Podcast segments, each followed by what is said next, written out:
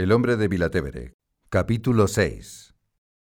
Todos los martes del año, los miembros del Opus Dei rezan el Salmo 2. Es una costumbre antigua. Comenzó en 1932. Costumbre de familia y costumbre de milicia. Tiene resonancias guerreras ese salmo.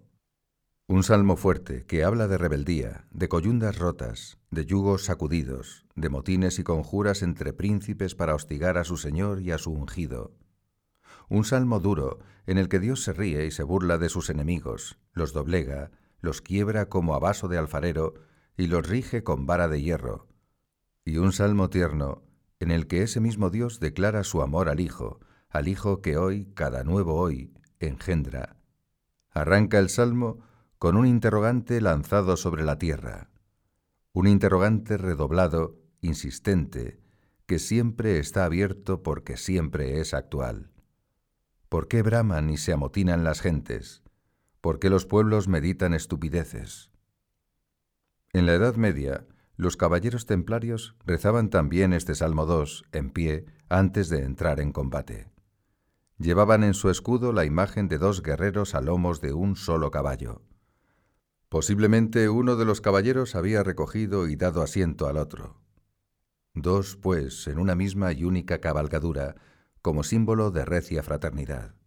El fundador del Opus Dei siempre se ha referido a la obra como a una realidad plural de doble perfil, familia y milicia. Y lo cierto es que, en cuanto en el Opus Dei hubo dos personas, el fundador y otro, la obra fue familia y fue milicia. Familia, acogida, confianza, compañía, y milicia, exigencia, disciplina, lucha, en cierto sentido, y sin pretender ir más allá en las semejanzas, una acertada iconografía de ese doble perfil podría ser el escudo de los templarios. Casi toda la predicación oral y escrita de Escribá de Balaguer habla de lucha, lucha esforzada y constante, lucha individuada y concreta, pero lucha contra uno mismo, no contra los demás, no contra nadie. Desde los comienzos, concibió el Opus Dei como una especie egregia de milicia, unos ejércitos de cristianos que, lejos de hacer la guerra, harían la paz.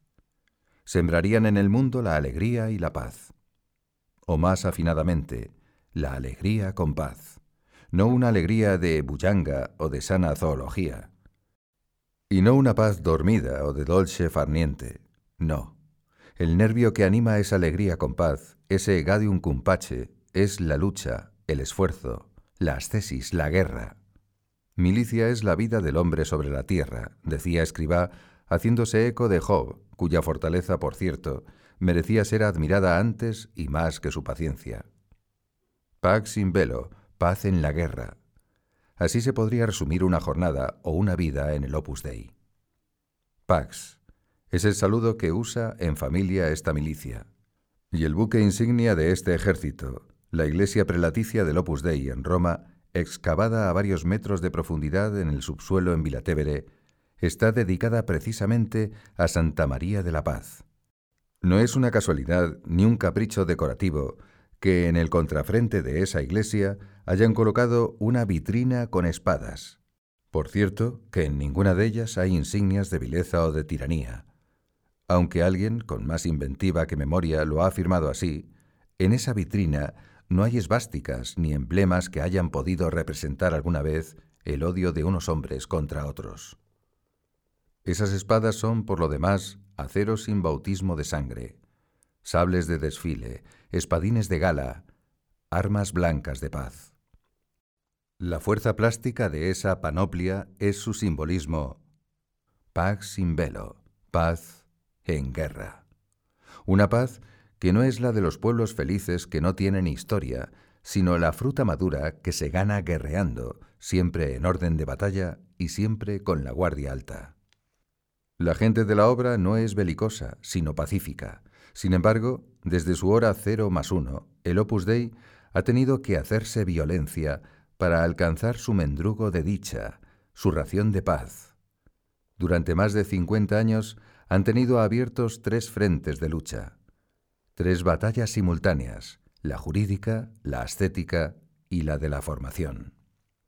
La batalla ascética, la de la personal santidad de cada quien, es el apasionante combate de toda mujer y de todo hombre entre el barro que tira hacia abajo y la gracia que invita hacia arriba. En el Opus Dei, esta es una lucha esclarecida que no suele librarse en los callejones oscuros de la concupiscencia, sino en las plazas diáfanas de la virtud. No es que se consideren impecables, es que andan afanados en el amor. La batalla de la formación ocupó mucho tiempo y absorbió mucho trabajo de escribá de Balaguer. Fue un auténtico boca a boca, formando a quienes iban a ser formadores de los demás.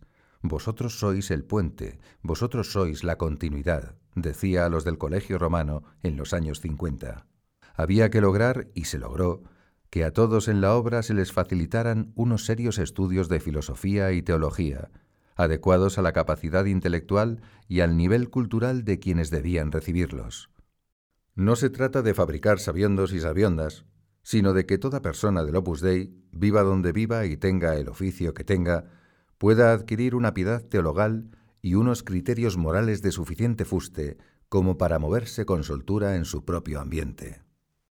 Si ningún cristiano debe andar por la calle del mundo con las blandas pantuflas de un pietismo sensiblero y fofo, mucho menos los cristianos que se han decidido a hacer que la sociedad civil vuelva a mirar a Dios y al hombre, desplegando desde dentro un influjo transformador.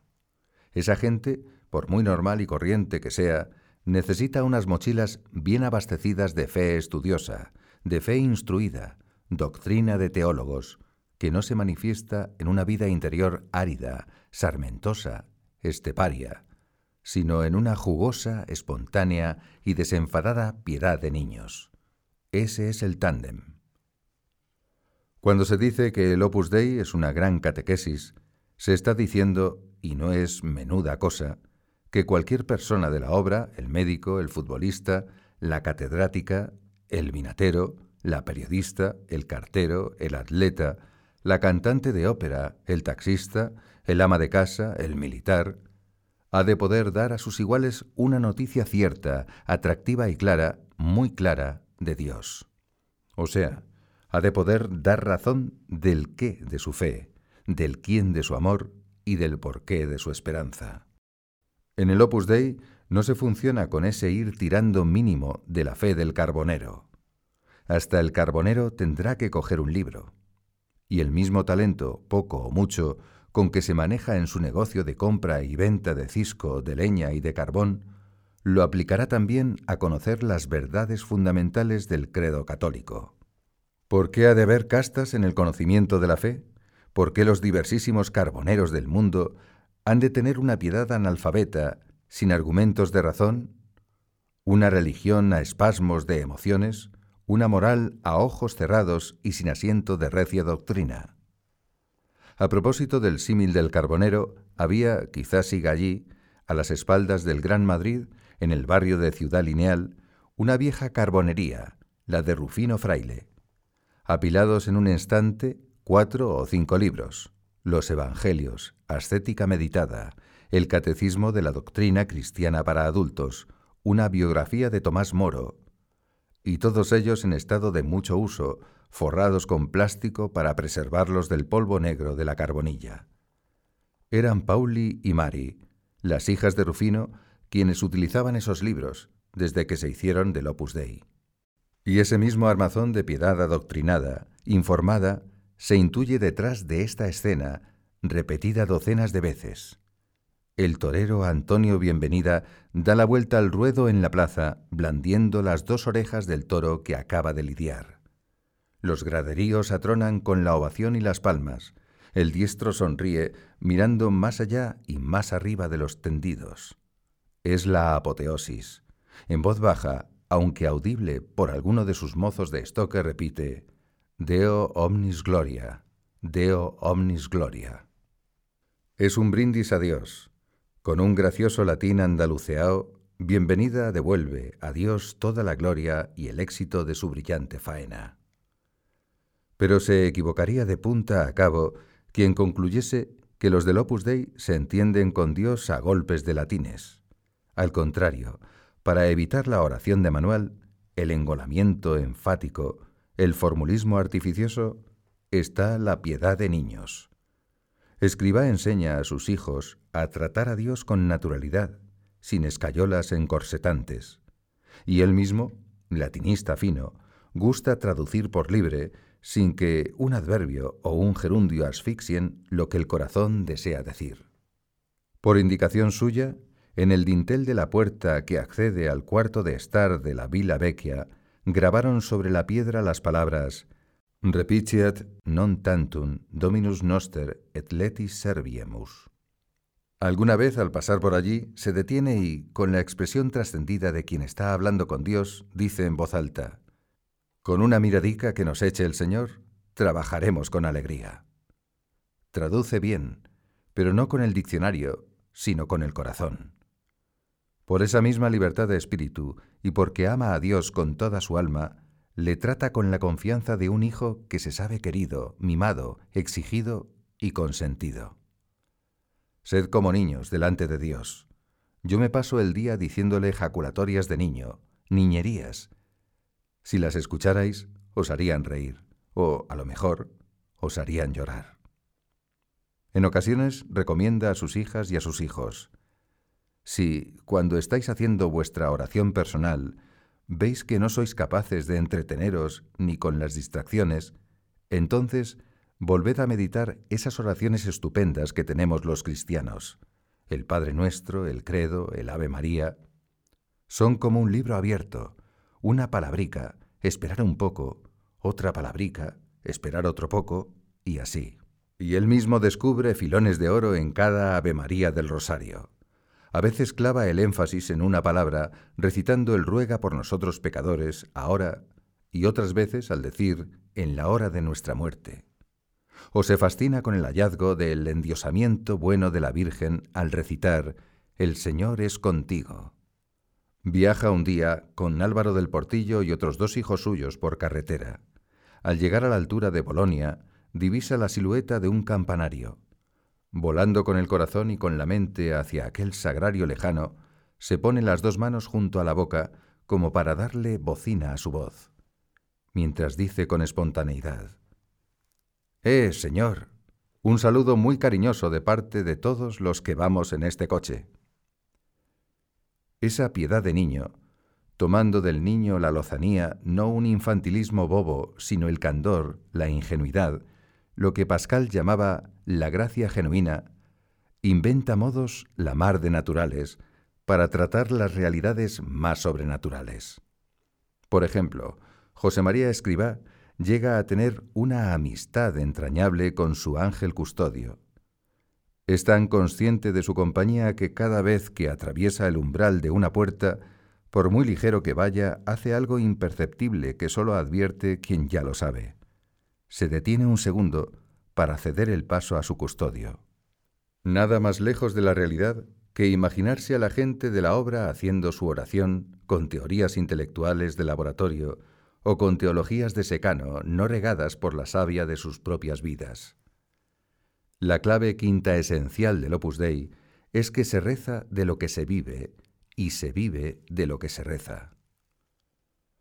Una de las preocupaciones de Escribá será evitar entre los suyos errores doctrinales o enrarecimientos de la conciencia moral. Con agresiva fortaleza les insta a estar vigilantes, a no tragarse cualquier lectura sin espabilar antes algunas precauciones. Son momentos en que a muchos católicos se les dislocan los criterios o se les derrumban los cimientos, azogados por el complejo de una progresía galopante que amenaza con dejarlos en la cuneta. Sed precavidos.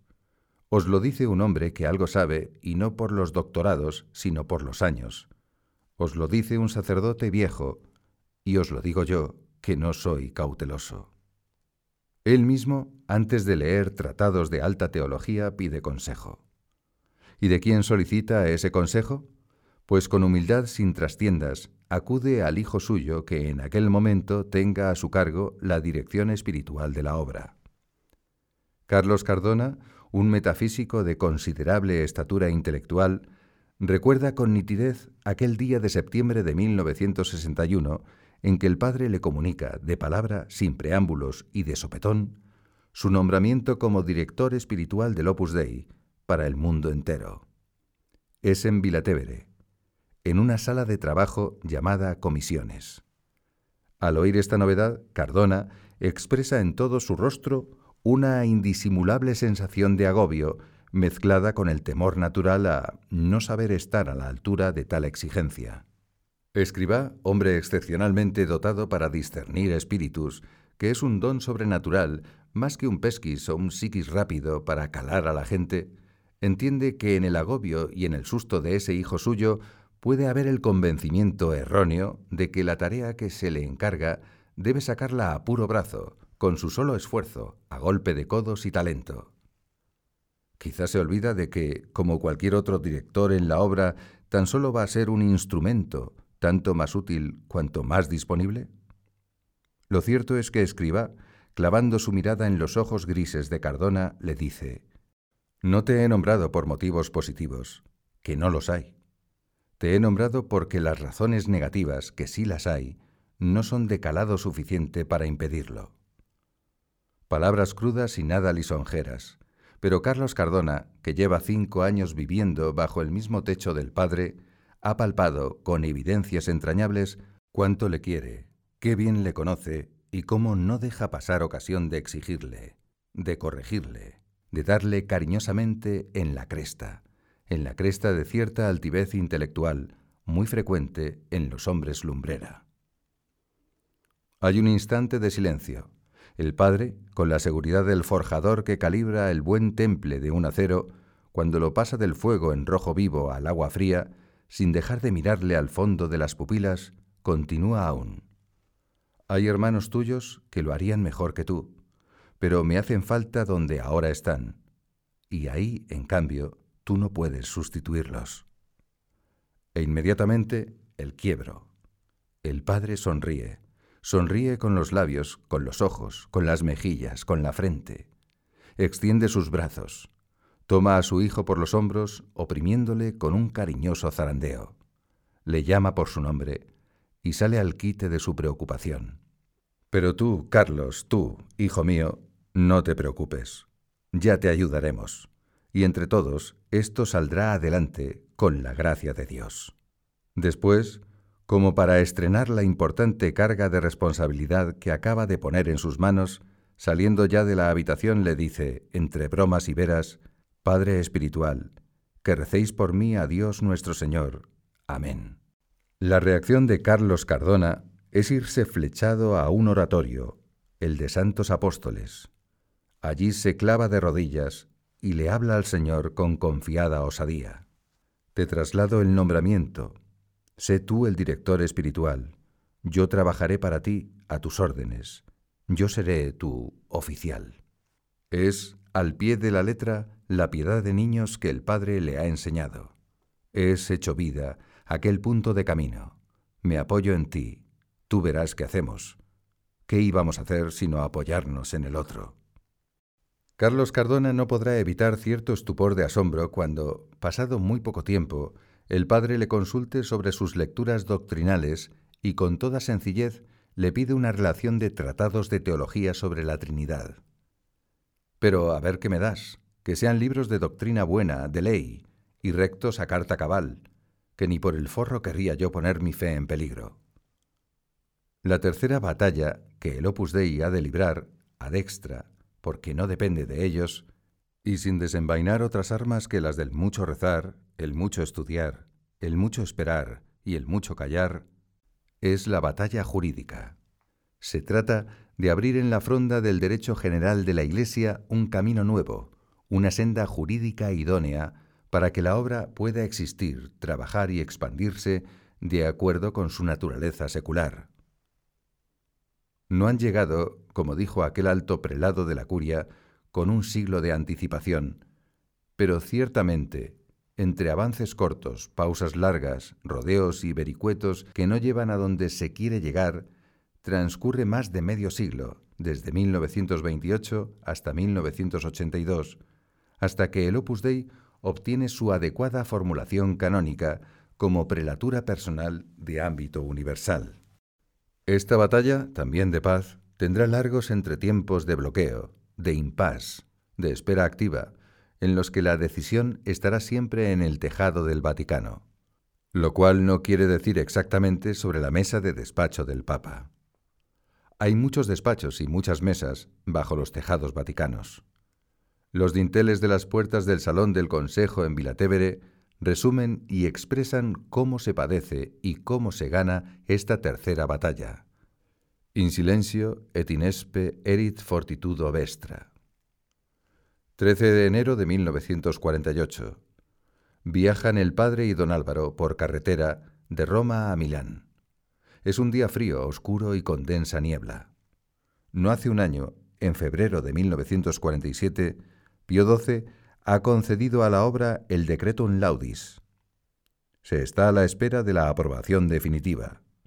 El coche avanza despacio y con las luces de los faros encendidas.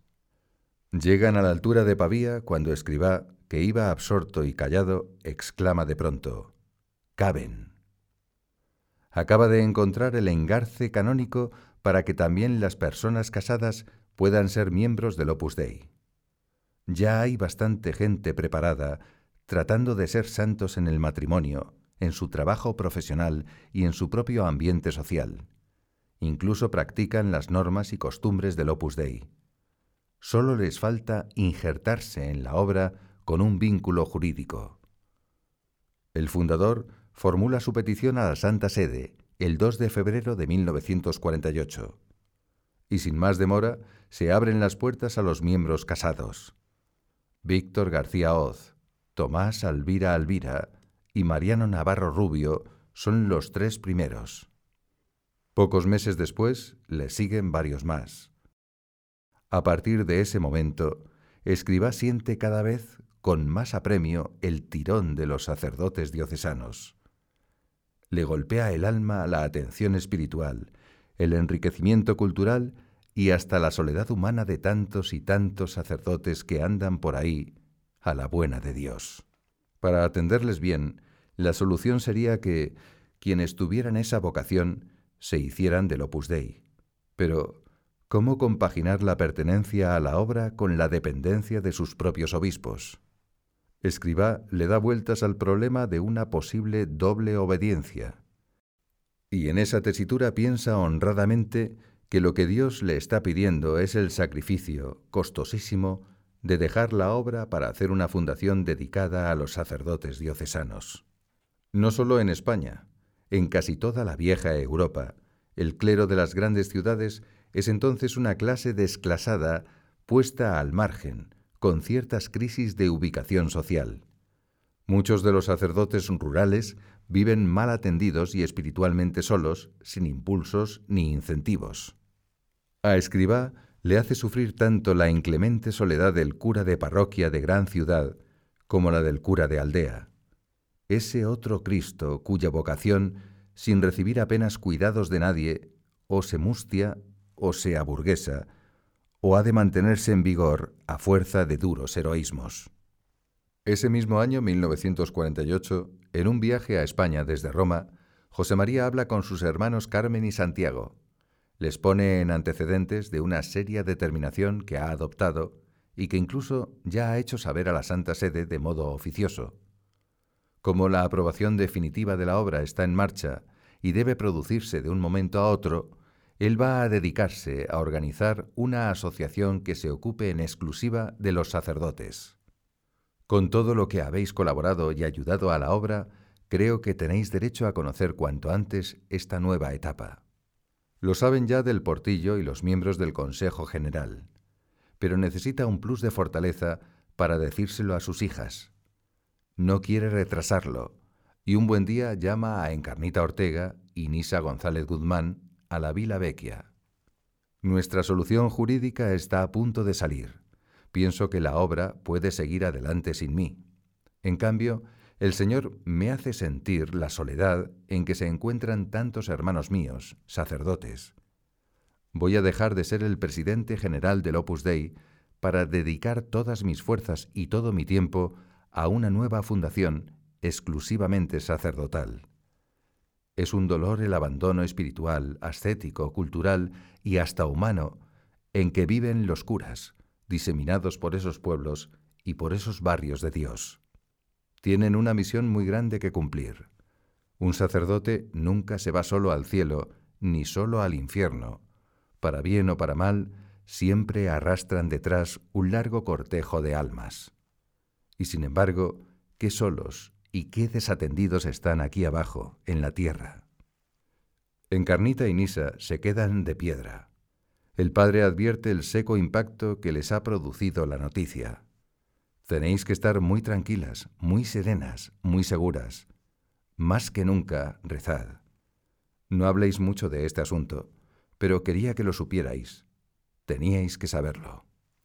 Ellas no entienden ni se imaginan cómo la obra va a seguir adelante sin el estímulo y sin la dirección del fundador. Saben que es Él, y solo Él, quien ha recibido de Dios la noticia total del Opus Dei.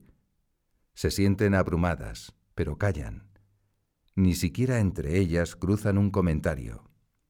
Alojan el disgusto entre pecho y espalda.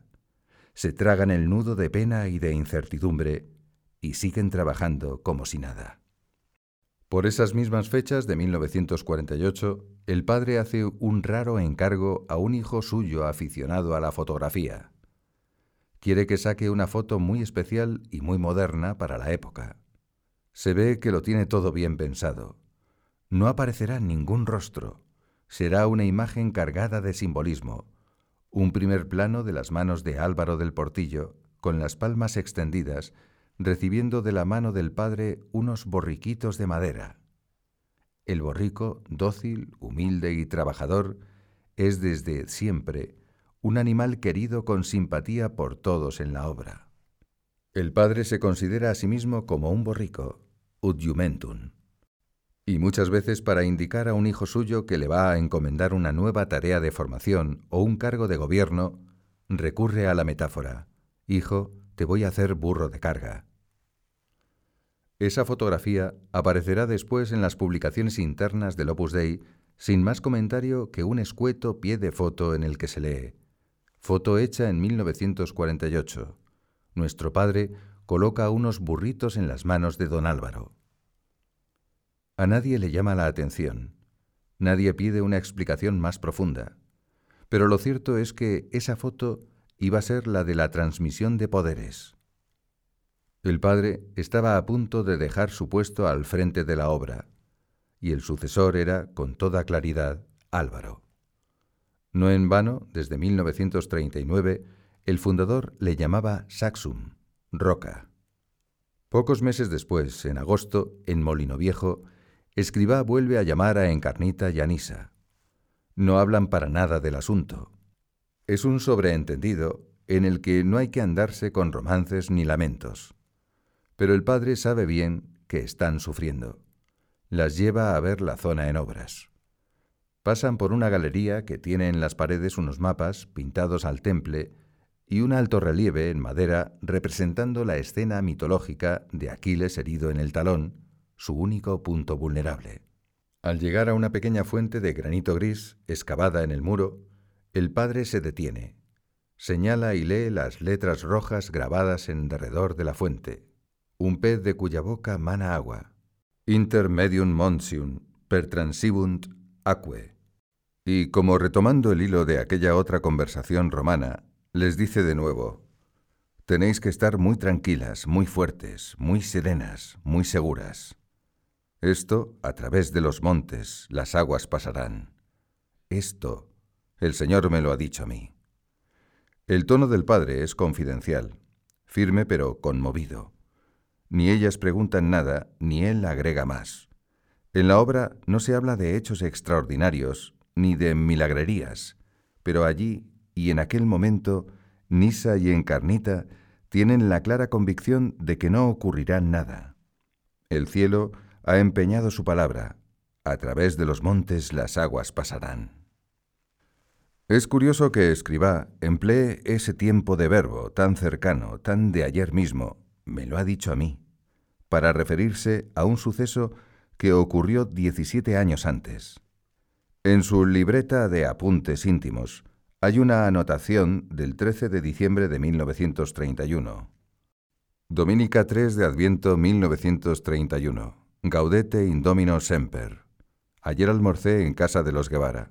Estando allí, sin hacer oración, me encontré, como otras veces, diciendo Inter medium monsium per transibunt aquae. Creo que en estos días he tenido otras veces en mi boca esas palabras porque sí, pero no es de importancia. Ayer las dije con tanto relieve que sentí la coacción de anotarlas. Las entendí. Son la promesa de que la obra de Dios vencerá los obstáculos, pasando las aguas de su apostolado a través de todos los inconvenientes que han de presentarse. Habla como de algo muy reciente, ajeno al tiempo que ha pasado, porque la palabra de Dios no envejece, siempre está siendo pronunciada. Desde aquel día, Escriba lleva dentro la seguridad berroqueña, inconmovible, de quien ha escuchado la promesa de Dios, el aval de Dios. Y eso es lo que Encarnita y Nisa perciben allí, junto a la fontana de Molino Viejo. Ah, pero... La lógica de Dios va a discurrir por otras praderas. No necesita aceptar el sacrificio imponente que José María Escriba está dispuesto a ofrecerle. Ese gesto, más que generoso, heroico, de desapego a una obra que ha nacido en sus manos y en la que ha dejado ya jirones de su vida y de su honra, es otra prueba del nueve de que Escribá no se considera ni fundador propietario del Opus Dei, ni alma mater esencial, ni factor imprescindible para que la obra de Dios continúe su andadura. Tan firme está en su decisión que más de un año después sigue pensando lo mismo. A finales de 1949 está el padre en una habitación de Vilatevere, en pleno trajín de albañilería, estudiando unos planos sobre el pupitre con uno de sus hijos, arquitecto. De improviso, como si no pudiese contener algo que le barbota dentro, le dice, Hijo mío, la obra está en marcha, y yo no hago ninguna falta. Después le explica que está esperando a que salga el decreto de la Santa Sede con la aprobación definitiva de la obra para ponerse a trabajar inmediatamente en una fundación sacerdotal. Y vuelta a empezar con los dimes y diretes y los comentarios y las calumnias. Pero Dios es el Señor de los tiempos. Esta vez para hacer las cosas más y mejor, no las hará antes, sino después. Contra todo pronóstico, y a pesar de los deseos de todos, la aprobación definitiva que Pío XII había de sancionar se retrasa. Incluso cuando se tienen en la curia todos los pareceres favorables, surge, el 1 de abril de 1950, un inesperado aplazamiento, un dilata que, con todos sus incordios, a la postre, va a resultar un favor providencial.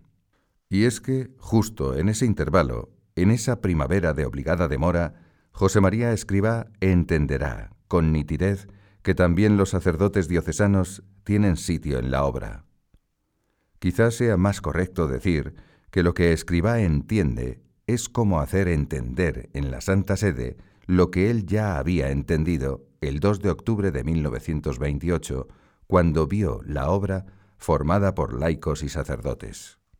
Como en los casados, el quicio de su santidad es precisamente su vocación matrimonial y todos los deberes de su estado y oficio, así también en los clérigos, la plataforma de su vinculación a la obra será el poder santificarse desde su vocación sacerdotal y con el desempeño de los trabajos de su propio ministerio. No hay nada que inventar, ni plana que enmendar a la obra, tal como salió de la mente de Dios.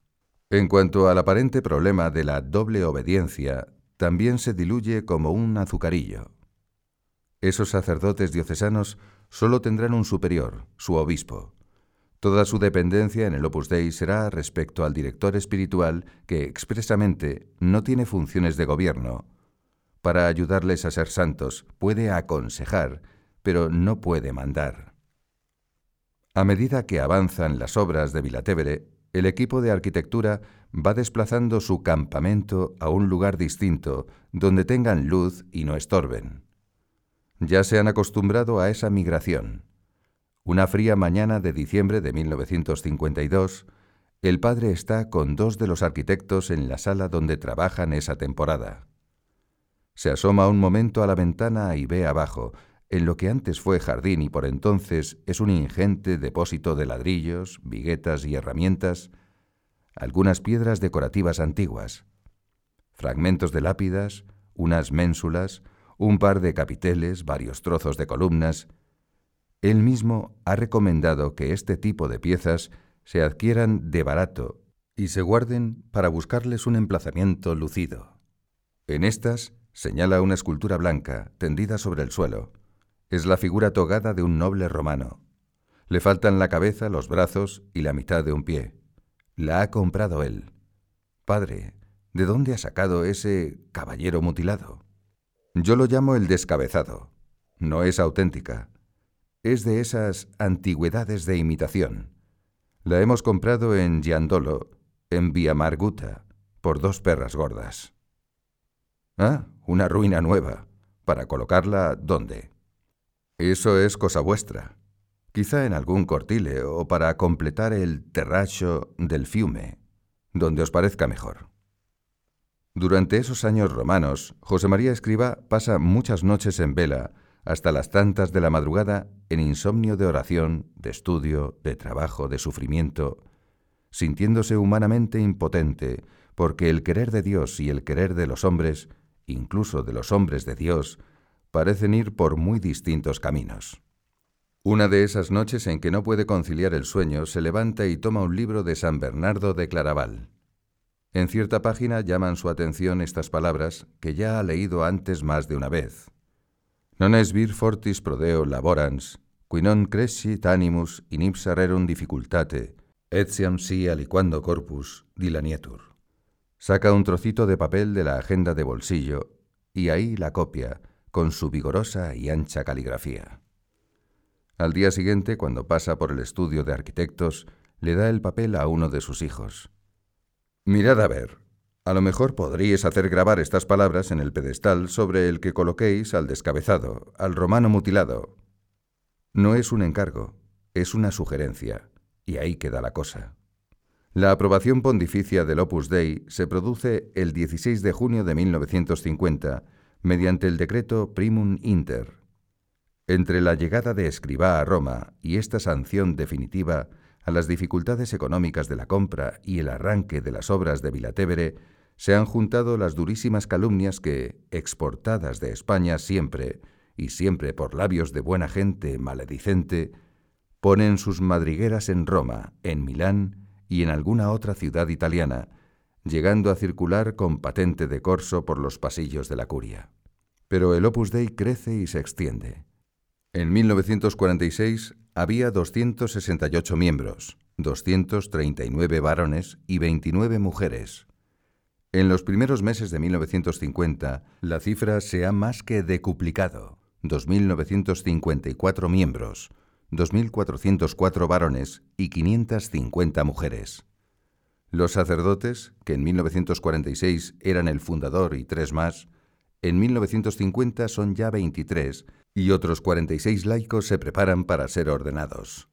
No se trata todavía de sacerdotes diocesanos que procedan del seminario, sino de seglares que, siendo ya del Opus Dei y estando en el desempeño de su trabajo profesional, han aceptado libremente la invitación del Padre a ordenarse sacerdotes, después de cursar al menos un doctorado eclesiástico.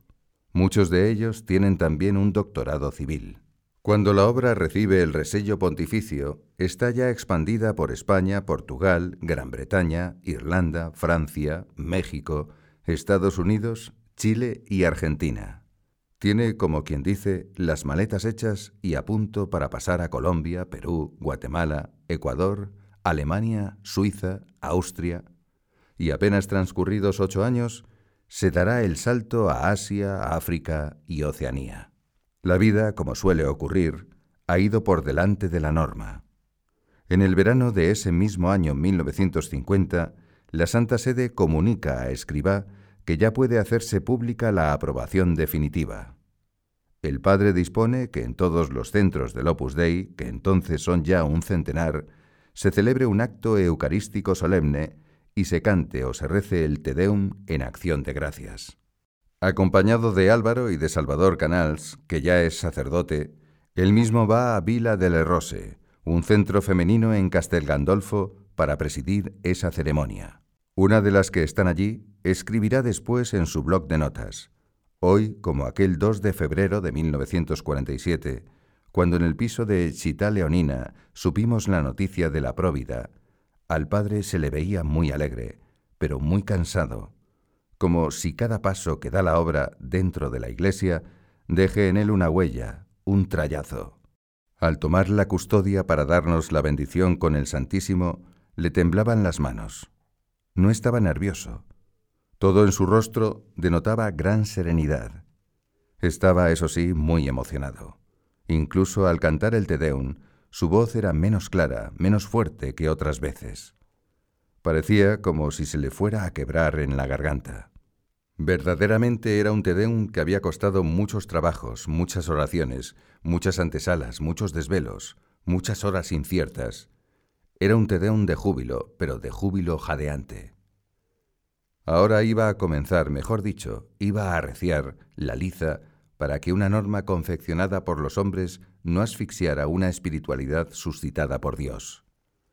Espiritualidad que o era netamente secular o no hacía ninguna falta, ni a Dios ni a los hombres. Pronto se vio que el traje canónico de instituto secular no solo era insuficiente e inapropiado para el Opus Dei, es que por afectar a su naturaleza, más que un traje estrecho, resultaba un disfraz. El Opus Dei no era de hecho lo que se pretendía que fuese de derecho. Pío XII ya había fabricado la próvida Mater Ecclesia. Ese era su tope. No cabía esperar otra innovación jurídico-pastoral en su pontificado. Juan XXIII tenía otra ímproba tarea entre manos, la convocatoria y puesta en marcha del Concilio Vaticano II. Además, se proponía renovar el Código de Derecho Canónico vigente. Había que darle sedal de paciencia a la espera. Iba a ser larga. No obstante, una batería de equívocos que pertinazmente tratan de asimilar y equiparar a los miembros del Opus Dei con los de otras instituciones religiosas, fuerzan a Monseñor Escribá a plantear una revisión del estatus jurídico de la obra.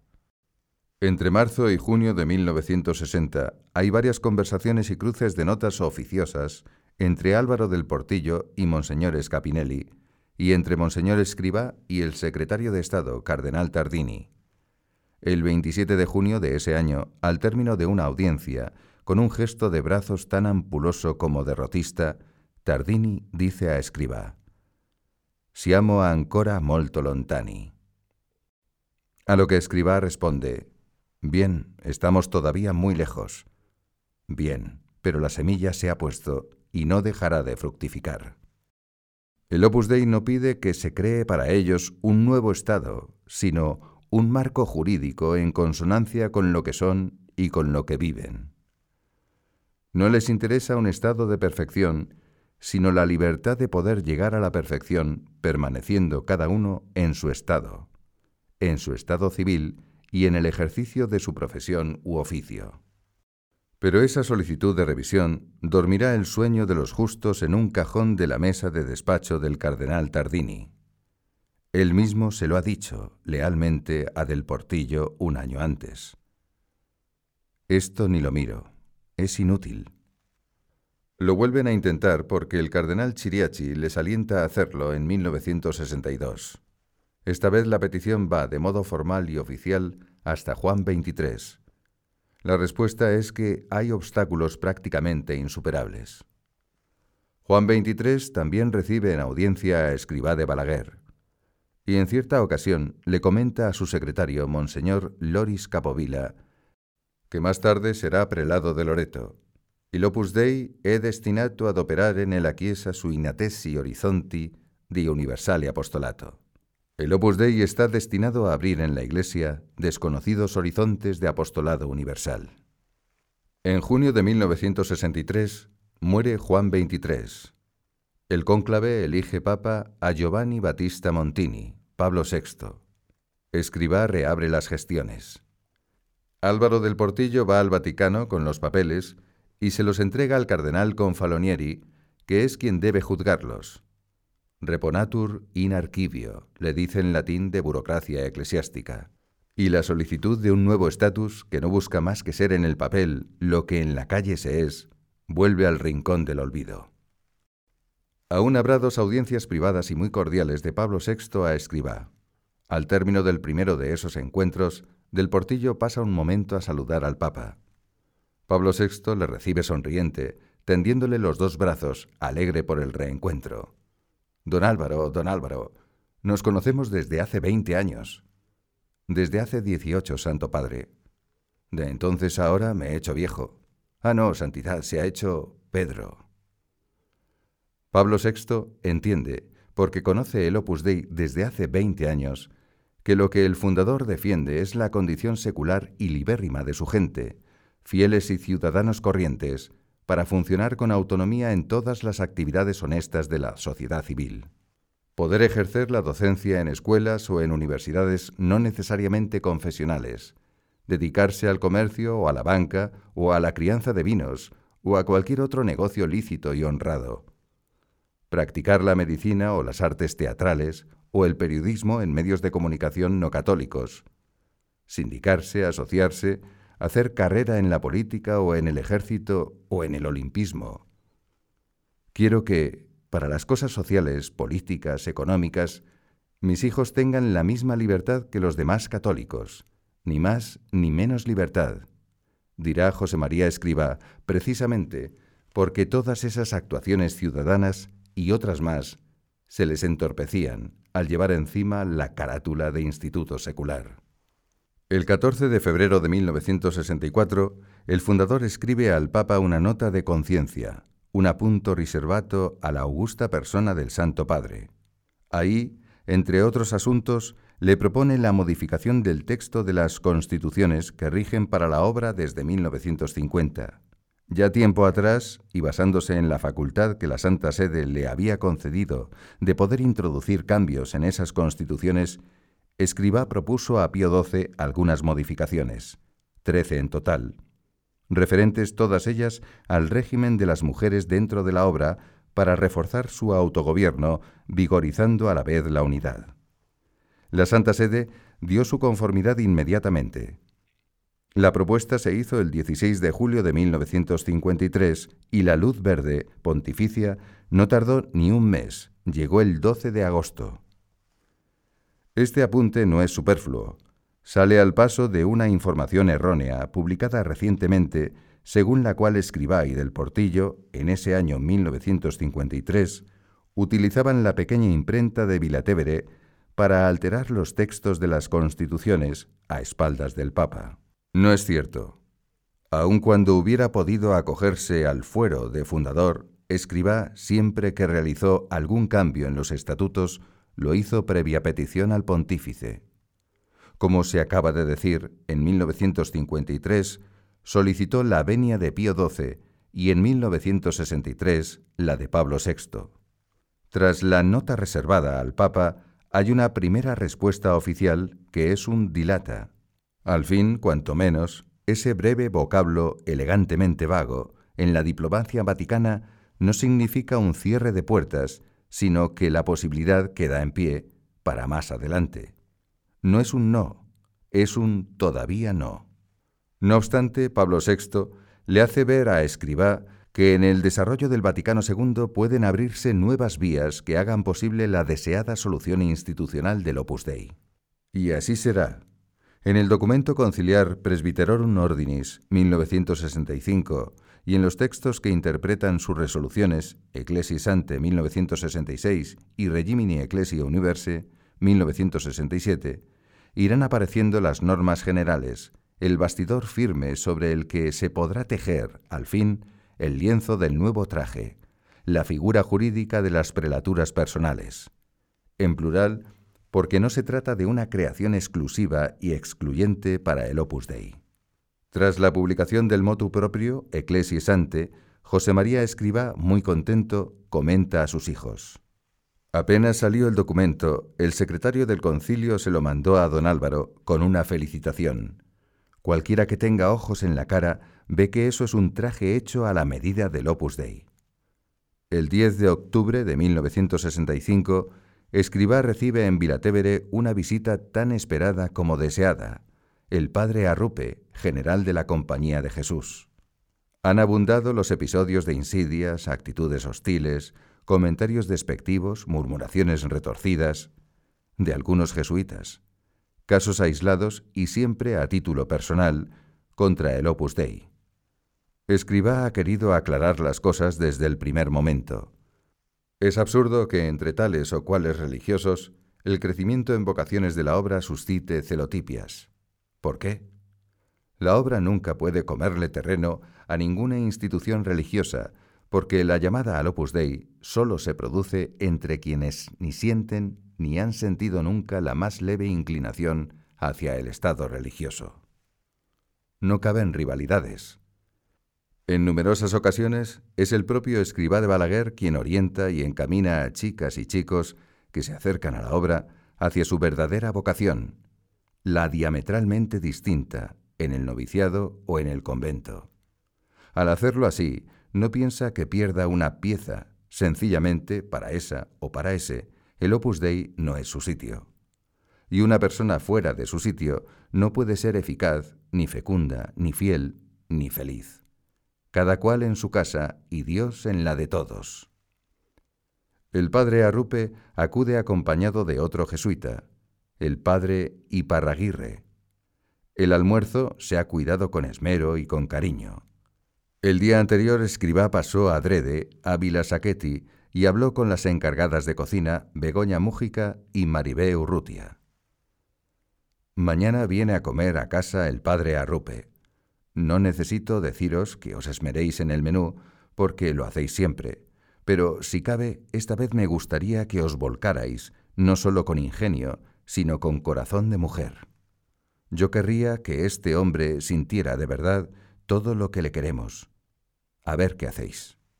Esa visita de Arrupe es la devolución de otra en la que el fundador del Opus Dei tomó la iniciativa y fue a almorzar a Borgo Santo Espíritu, la casa generalicia de los jesuitas. Por cierto que en aquella ocasión Arrupe quiso que se hicieran unas fotografías juntos en la azotea dominando una panorámica de Roma. Ahora, estando en el pequeño comedor de invitados de Bruno Boschi, escriba le cuenta a Arrupe. Hace unos años vinieron a verme los de La VAC, de la Editorial Católica de España me dijeron que habían editado las constituciones de la Compañía de Jesús y querían mi consentimiento para publicar el derecho peculiar, el ius peculiare, de la obra. Yo les contesté que comprendía que se editaran las constituciones de ustedes porque tenían ya el pozo, el sedimento firme, de haber sido escritas hace 400 años. Pero en cambio, nuestro derecho peculiar es aún muy reciente. Les aseguré que a su tiempo también se publicarían. Y añadí, Sé que no me equivoco si afirmo que no les haremos esperar tantos años como los jesuitas. En ese momento el padre Iparraguirre tercia en la conversación para corroborar lo que ha dicho Escribá. En efecto, nosotros hicimos la primera edición hace cien años, o sea que tardamos tres siglos en sacarlas a la luz pública. José María Escribá, un hombre fogoso y lleno de ímpetu, ha aprendido a golpes de vida a elaborar una larga aptitud para la paciencia. Se ha curtido en la espera, no tiene prisa, tiene urgencia. Pero sabe que lo urgente puede esperar, y que si lo urgente es además importante, debe esperar. Así se lo declara a sus hijos un día de octubre de 1966. Os tengo que decir que lo del camino jurídico ya está resuelto pero por ahora no nos interesa ponernos el traje. Cuando sea el momento oportuno, ya nos pondremos el traje, los pantalones y la chaqueta. No quiere stravincere, que dicen los italianos.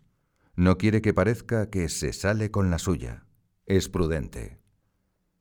En conversación con pocos o en tertulia con muchos, les hace ver que la autoestrada está abierta pero a él le corresponde determinar el momento en que se abra al tráfico. Lo podemos hacer con rapidez o más despacio, según nos convenga. Queremos llevar vida de cristianos y comprometernos con un compromiso de amor, basado en nuestra honradez. Así hemos vivido muchos años. Y en otra ocasión, remachando sobre la misma idea que ha estado siempre clara en su mente, qué ganas tengo de que nos mordamos la cola como las pescadillas. Volveremos a ser lo que al principio. Nada de votos. Haremos un contrato que es lo que yo quise toda la vida. Sí, no se ha inventado nada distinto de lo que era en un principio. Ya en los años 30, viviendo en Madrid, Escribá se fijó en unas lápidas sepulcrales que había en el suelo de la iglesia del patronato Santa Isabel, del que era rector. Un día de 1936, antes de estallar la guerra civil, señalándolas, le comentó a su hijo Pedro Castiaro, Ahí está la futura solución jurídica de la obra. Castiaro no entendió ni poco ni mucho del asunto. No acertaba a saber qué significaban los epitafios de aquellas dos lápidas ni se planteaba que la obra necesitase una solución, ni comprendía por qué debía ser jurídica. Esas tumbas eran las de dos prelados españoles, ambos capellanes mayores del rey y vicarios generales castrenses. Gozaban, por esta última condición, de una vasta y peculiar jurisdicción eclesiástica personal.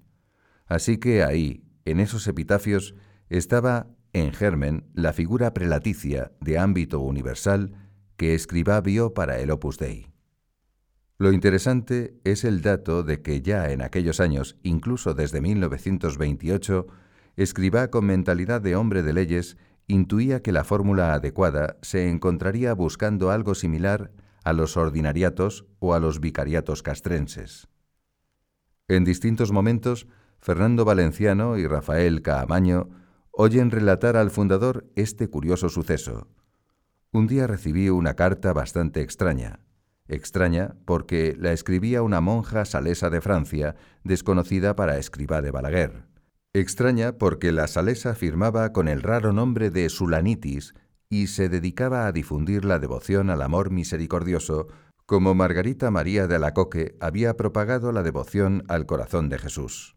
Extraña porque tal religiosa no podía conocer siquiera la existencia del Opus Dei, que entonces, en 1929, era sólo eso que quiere Dios, eso que Dios me pide, eso de Dios.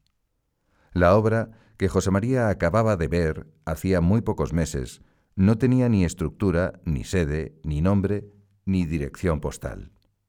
Y extraña, en fin, porque el mensaje de la carta venía a ser ni más ni menos que este. La solución final para la obra llegará, tal como Dios la quiere, pero después de muchas vueltas. Cuando Escribá cuenta esto a los suyos, en algunas de esas conversaciones de pocos, siempre más intimistas que una tertulia numerosa, no añade ninguna explicación que aclare el enigma de tan rara profetisa. Solo un dato fehaciente. Esa carta está en nuestro archivo.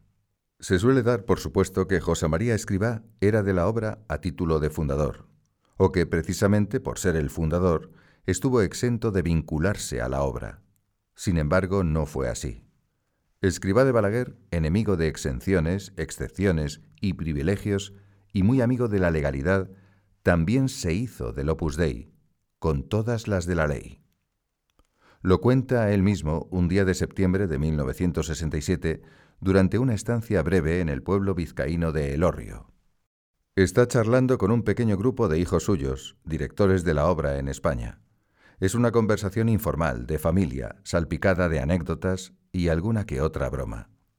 En cierto momento, alguien pregunta cómo va la intención especial. El padre comenta las dificultades y los riesgos que suele haber cuando se ha de dejar un camino lateral para tomar el camino real. Y ya con el símil que tanto le gusta del iter, del itinerario, viene a decirles que el Opus Dei, pese a tantas esperas y tantos episodios jurídicos, siempre ha seguido un camino rectilíneo. Precisamente en estos días, el Señor me ha hecho recordar algo que ya casi se me había olvidado. Cuando yo me incorporé a la obra, ¿qué creíais? ¿Que yo nunca me vinculé, así, de un modo expreso? Pues sí, hice mi incorporación a la obra el 19 de marzo de 1941 ante don Leopoldo e Hijo Igaray, el obispo de Madrid, que es quien nos dio la primera aprobación. Y la hice como cualquiera de vosotros, recitando la fórmula de la fidelidad. Domine Jesu, Suscipe me tibi. Un texto sencillo y entrañable en el que los votos no aparecen para nada, y a don Leopoldo le pareció la mar de bien, tan natural. Pero la espera hasta tomar el camino real aún se ha de demorar varios años. Escriba lo presiente. Tal vez ha ofrecido a Dios no ver esa última piedra del edificio de la obra. Quizá yo me iré sin verlo terminado, pero el Señor me deja contemplar lo que no suele permitir ver a otros. Es raro que a una persona que ha iniciado una labor, yo no quise, jamás se me pasó por la cabeza ser fundador de nada, Dios le conceda ver tanto fruto en la tierra. Ciertamente la cosecha de vocaciones ha sido ubérrima en todos los continentes. En esa fecha de 1967, Escribá sabe que hablar del Opus Dei es hablar ya de varias decenas de millares de personas trabajando en setenta y tantos países. La obra es un campo cuajado. Se ha cumplido otro de los augurios de David en su Salmo 2. Pídeme, y yo te daré a las gentes por heredad, y extenderé tu hacienda por los confines de la tierra. En uno de esos bellos atardeceres romanos, a la hora del tramonto, cuando el sol en su estirada final hiere sin piedad el reboque ocre y rojizo de los muros de Vilatevere, José María Escriba, desde una ventana, mira hacia el terrazzo del Fiume. Allí sus hijos han colocado la estatua del noble jurisconsulto, mutilado, sin cabeza y sin brazos. Los pliegues de la túnica, suaves y armoniosos en su pétrea caída vertical, dan a la figura un aire de elegante serenidad. Escribá lee las palabras latinas grabadas en el pedestal de mármol. Non es vir fortis prodeo laborans, qui non crescit animus. Y traduce de corrido. No hay varón fuerte que trabaje por Dios al que no se le acreciente el ánimo, al que no se le levante el coraje, aun en medio de las dificultades, aunque de vez en cuando el cuerpo esté destrozado. Y es como si él a sí mismo se contara la historia de su vida, un batirse el cobre con bravura, con la fortaleza agresiva del acometer, y un pelear inerme, soportando las inclemencias con esa otra fortaleza paciente del resistir. Eso ha sido su vida. Pax in velo.